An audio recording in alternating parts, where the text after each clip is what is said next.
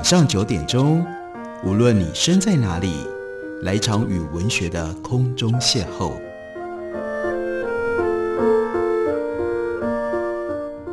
杨照谈书，邀您一同遨游文学世界，认识古今中外的经典之作。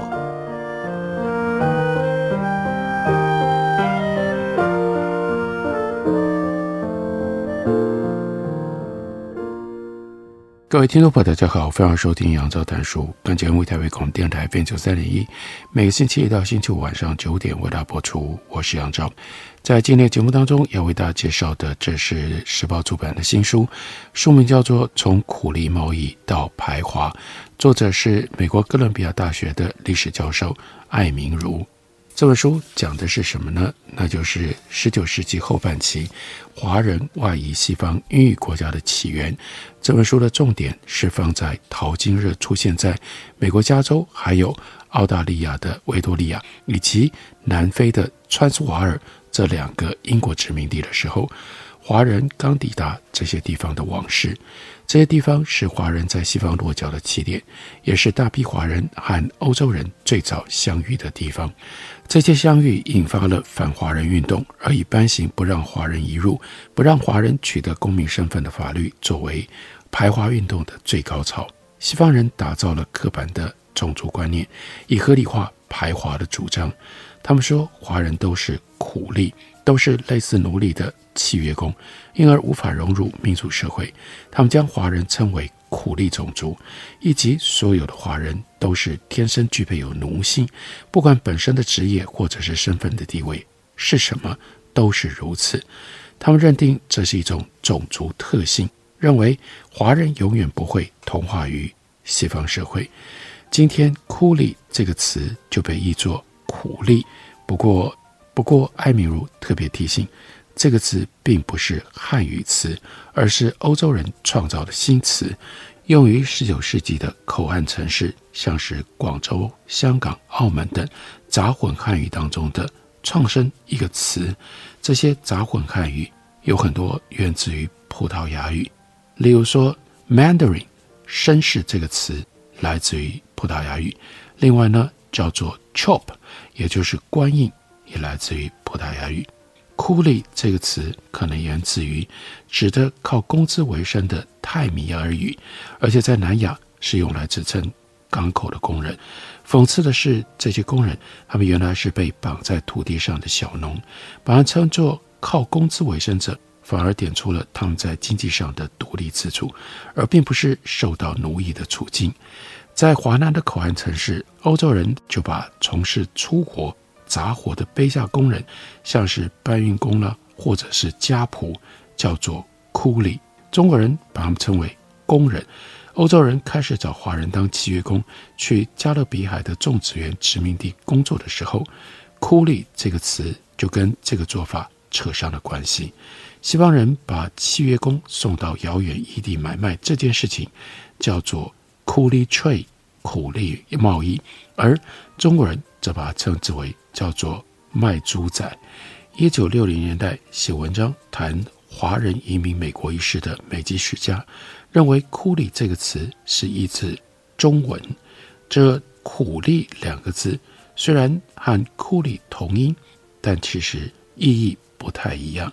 只不过“苦力”，尤其是这个“苦”字，倒是很能够呼应这些工人生活，他们过得这么样的艰苦。这本书从苦力贸易到排华，它的用意在于要打破苦力迷思。在这本书里面，特别要探究淘金热期间的社会情况、政治情况，来揭露、来揭露这种苦力迷思到底是如何产生的。这种迷思又为何如此深植人心？迷思又如何被用于打造不利于华人的政治运动？这本书在后面他会指出。十九世纪去加州或者是澳洲的华人，他们并不是契约工，而是在许多方面和美籍、欧籍外移者类似的自愿外移者。这本书也描述了华人在这些采金的地方生活工作的真实样貌，还有聚焦于他们要如何抵抗白人所给予他们的歧视、排斥种种的这些措施。西方的排华法在二十世纪废除，在中国和美国并肩作战的第二次世界大战当中，终于将排华的法律给废除了。澳洲跟南非那就要更晚，晚到一九七零年代。但是苦力迷思却没有随着这些法律被废止而彻底的消失，转而在台面下暗暗的涌动。二十一世纪，这种迷思在美国重出江湖，成为把美国所面临的经济竞争都怪在中国头上，把美国人在大学所面临的竞争都怪在中国留学生头上的一种民族主义运动的一部分。最近，这种迷思更助长了将新冠病毒的出现怪罪在中国和中国人头上的种族歧视性的指控，因而艾米如。他有特别的用心，他希望这本书在这个时候出版，然后翻译成为中文，可以有助于理解西方华人族群的起源，理解他们如何对抗将矛头指向他们的种族主义运动和种族主义政治。那作者艾米路他就特别提到了这本书呢，是起源于和某一个学生的一次互动，那个时候。这个学生呢，正在写一篇以十九世纪加州政治为题的论文。他认为当时的华工是契约工，也就是苦力。但是呢，老师想要纠正他这个错误的看法。他会有这样错误的看法，不能怪他，因为站不住脚的说法主宰了既有的历史著作。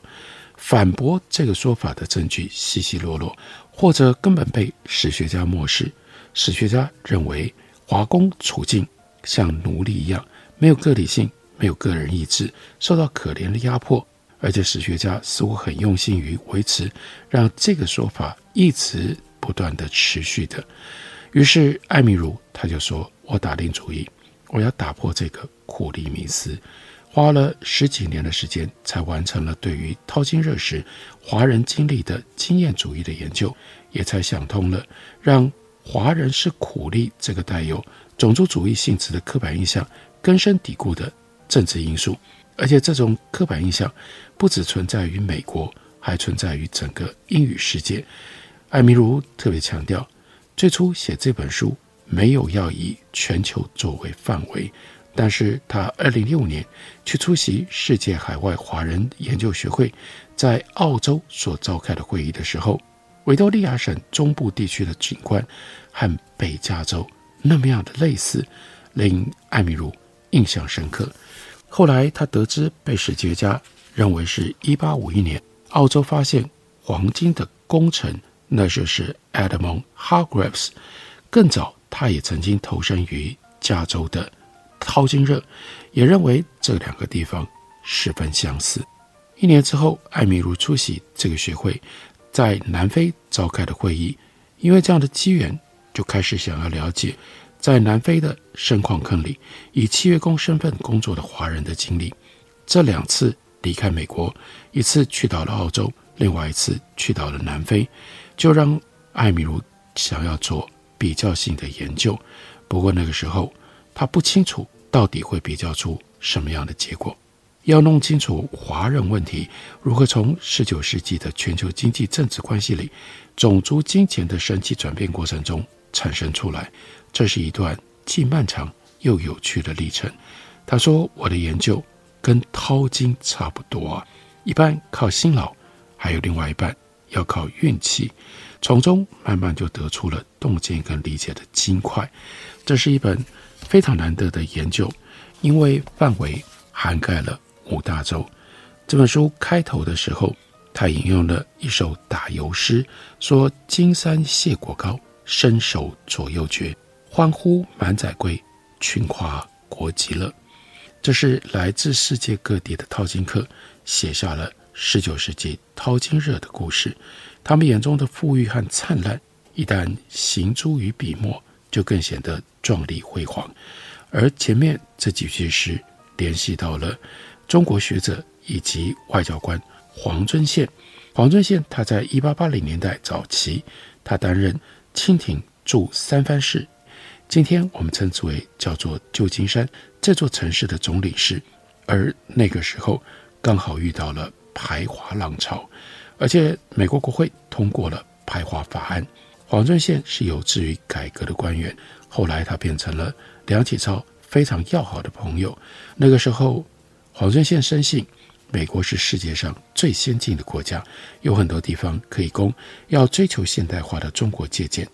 但身在美国的时候，黄遵宪就非常的惊讶于华人所受到的压迫和暴力，他竭力护侨，向前来求助的华人提供慰藉，呼吁美国人要公平公正地对待华人。三年之后，黄遵宪离开美国，满怀失望和疲惫，所以他写下了一首诗，这首诗就叫做《逐客篇》，用这种方法来表达了他对于美国背弃开国先贤所立下来的原则：九夷及八蛮，一人通昂作。这是他认为应该要有的理想。但是这个时候，美国让他失望了。这位领事，他从加州放眼视去，他就看到了淘金热对全球的影响，所以他又写：“天地互举子，人鬼共咀嚼，黄华兴大汉，地宫亦除孽啊。”他也思考其他的国家会不会追随着美国而定下各种排华的政策，通过排华的法令呢？于是诗里面他又说：“茫茫六合内，何处足可托？”我们休息一会儿，等我回来继续聊。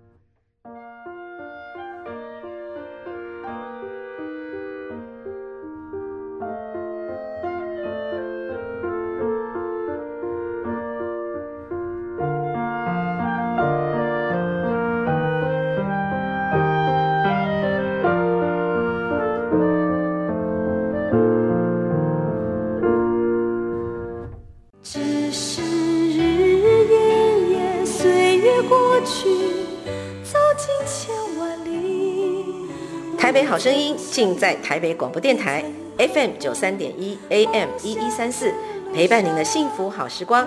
大家好，我是郑怡。轻轻叹息，只想告诉你，没有爱情的地方，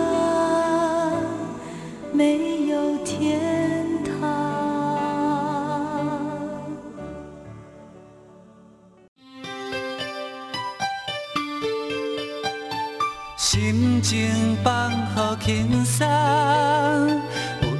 陪伴咱每一天，用心关怀身边的人，伫咧九三点一台北广播电台。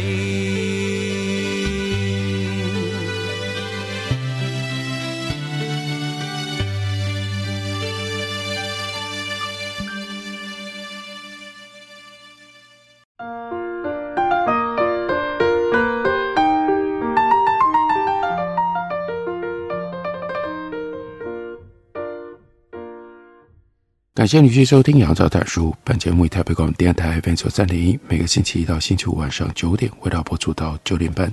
今天为大家介绍的这本书，作者是艾明如，书名叫做《从苦力贸易到排华》，这是横跨美国、澳洲、南非，在淘金热的过程当中，来看一下华人如何到这种陌生的地方去讨生活，他们在那里遇到了一些什么样的歧视打击。所以书名特别呈现了这样的过程。这是时报出版公司刚刚出版的中文译本。在书里面，艾米如告诉我们，加州的黄金在一八四八年圣诞节的那一天来到了香港。那是一小袋的金沙，这是哈森贝公司的 San Francisco 代理人 George Allen 他寄来的。位于夏威夷的公司就运了一批货到 San Francisco。价值呢？哇，相当的高，六千七百二十美元。George Allen 他用金沙来支付这批货的货款，一共大约四百二十盎司，可以倒满两杯半。George Allen 他所寄来的信封袋里的金沙，就是这笔货款当中小部分的样本。他写信给檀香山的对口人士说，这里似乎没有人怀疑过金沙的纯度。但他要求把这个样品尽快转送到中国境内的英籍专家手里，来让专家估计价值。把金沙运到香港的那艘船，也带来最近几期《檀香山》的报纸，称之为 Polynesian。而香港的英语周报叫做 Friends of China，就常常转载 Polynesia 这份报纸的文章，供香港人可以阅读。在一月六号的那期，香港读者得知了加州发现黄金六个月以来，已经有六千人从土里面取得了一共价值四百万美金的黄金。这篇报道预测，来年至少另外会有两万人去加州。预测一八四九年加州黄金的产值会达到六千两百万美金。这是相当于一八四六年全世界黄金产值的三分之一，更是全世界白银产值的二分之一。如果这个数字还不够挑动人心，Friends of China 就更进一步的报道：淘金不难了，只需要从锡床里捞出沙塑，借助重力和一点点的水银，就能够从沙塑里分离出黄金。这种最新的消息跟实实在在的黄金抵达了香港，在这个英国殖民口岸引起了轰动。隔州英籍的双桅横帆船叫做 Richard and William，这艘船就把来自于香港的第一批淘金客运到了加州。他们不是华人，是美国人，包括了一名原本从事鸦片走私的人，还有一名酒馆老板，另外有一名。带养人家的马的老板，不久，中国籍的淘金客也就跟进了。这里他特别为我们介绍了一个人，叫做袁生。他跟两名乘客，还有一批中国货，在五月六日搭乘英籍三桅帆船“燕子号”离开了香港。袁生他来自于广东中山地区，生于澳门附近的小离岛，叫三灶岛。这个时候，在这个之前，他曾经去过美国。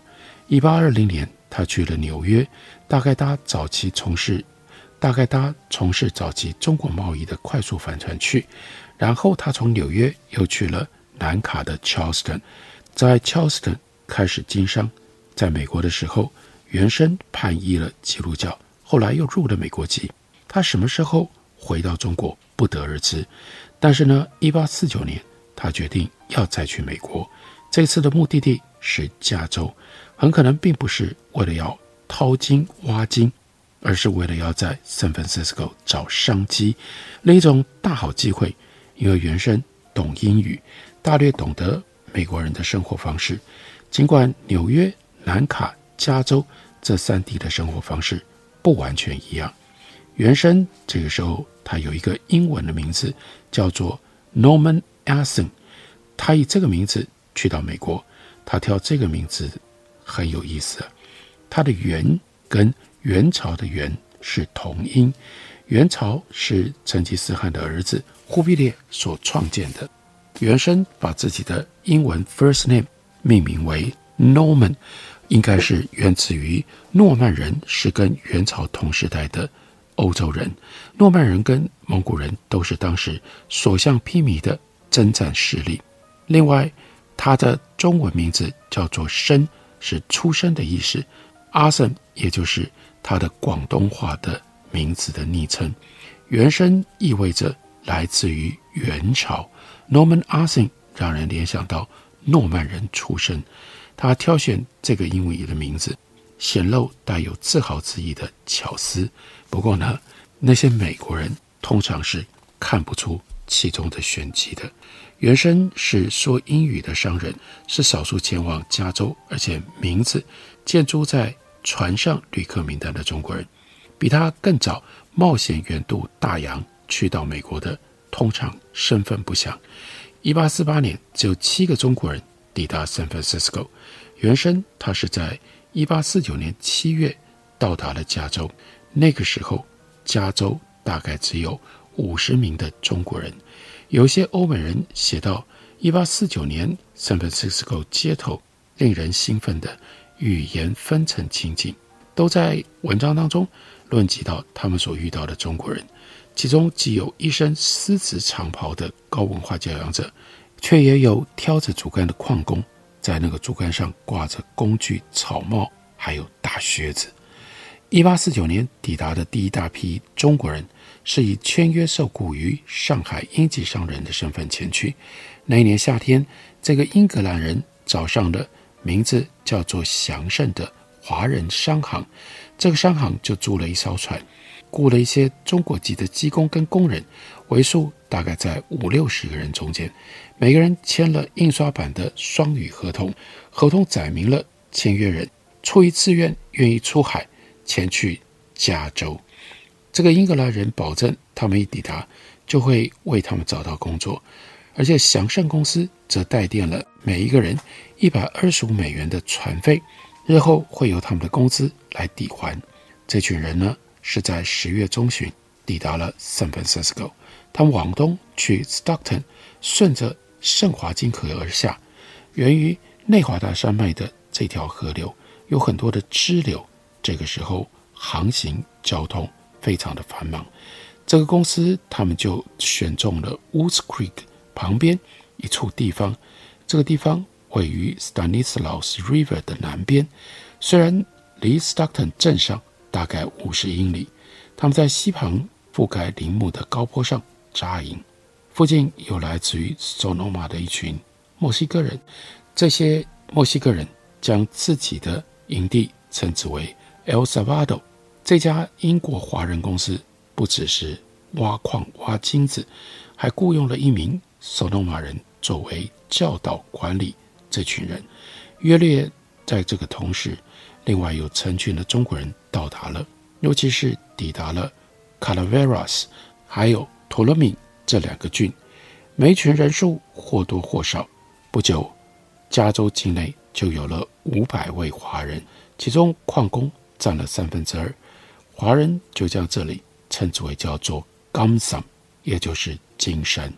我们通常不把加州淘金热视为以太平洋为导向的活动，但最初，在它还没有成为全国，也就是全美国，还有国际，也就是涉及到欧洲人的活动的时候，加州淘金基本上是太平洋区的活动。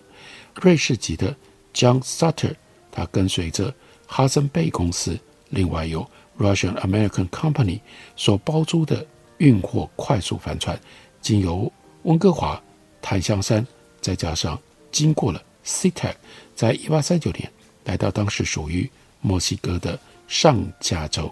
一八三九年来到了当时属于墨西哥的上加利福尼亚省，他说服了墨西哥政府给予他四万八千英亩的土地，他规划为墨西哥公民作为回报，他就在这里盖了一座堡垒，创建了小型的。移民型殖民地，以他的故乡瑞士的 Helvetia 作为这个地方的名字，找当地土生土长的人，还有夏威夷原住民替他做事情。这些人有自愿的，也有被迫的。萨特雇佣不久之前打过美墨战争 John Marshall，要他在 American River 旁边盖一座水力驱动的锯木厂。一八四八年一月，在锯木厂。发现了黄金，马修声称他从水车引水槽抽出一个金块的时候，现场只有他一个人。但其他说法认为，发现黄金的是一个叫做 Indian Jam 的工人。发现黄金的消息传开了，内华达山脉的诸多溪河引来了大批淘金客。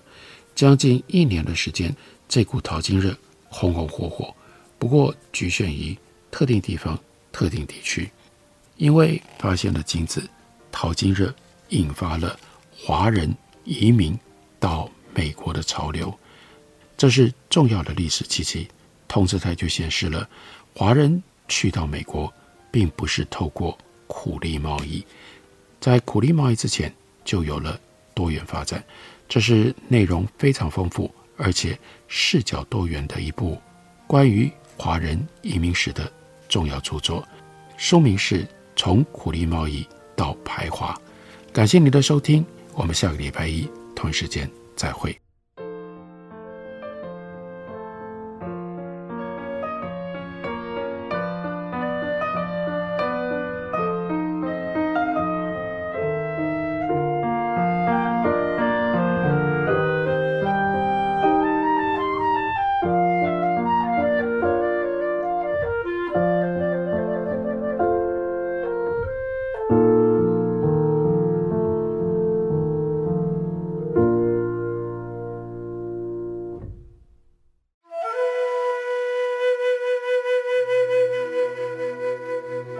哎呦，电台转来转去都不知道听哪一台耶。你可以听 FM 九三点一那一台呀。FM 九三点一。对呀，FM 九三点一台北广播电台，从早到晚二十四小时不间断，内容丰富多元，有新闻、社福、健康、教育、资讯、政策、财经，还有译文、美食、音乐及观光，甚至跨越族群接轨国际。哇！最重要的是，错过了节目也不用担心，因为网络上会保留六十天，让你随时随地都可以随选收听哦。哇！那我赶快来搜寻三点一台北广播电台，让你不止听见台北的声音。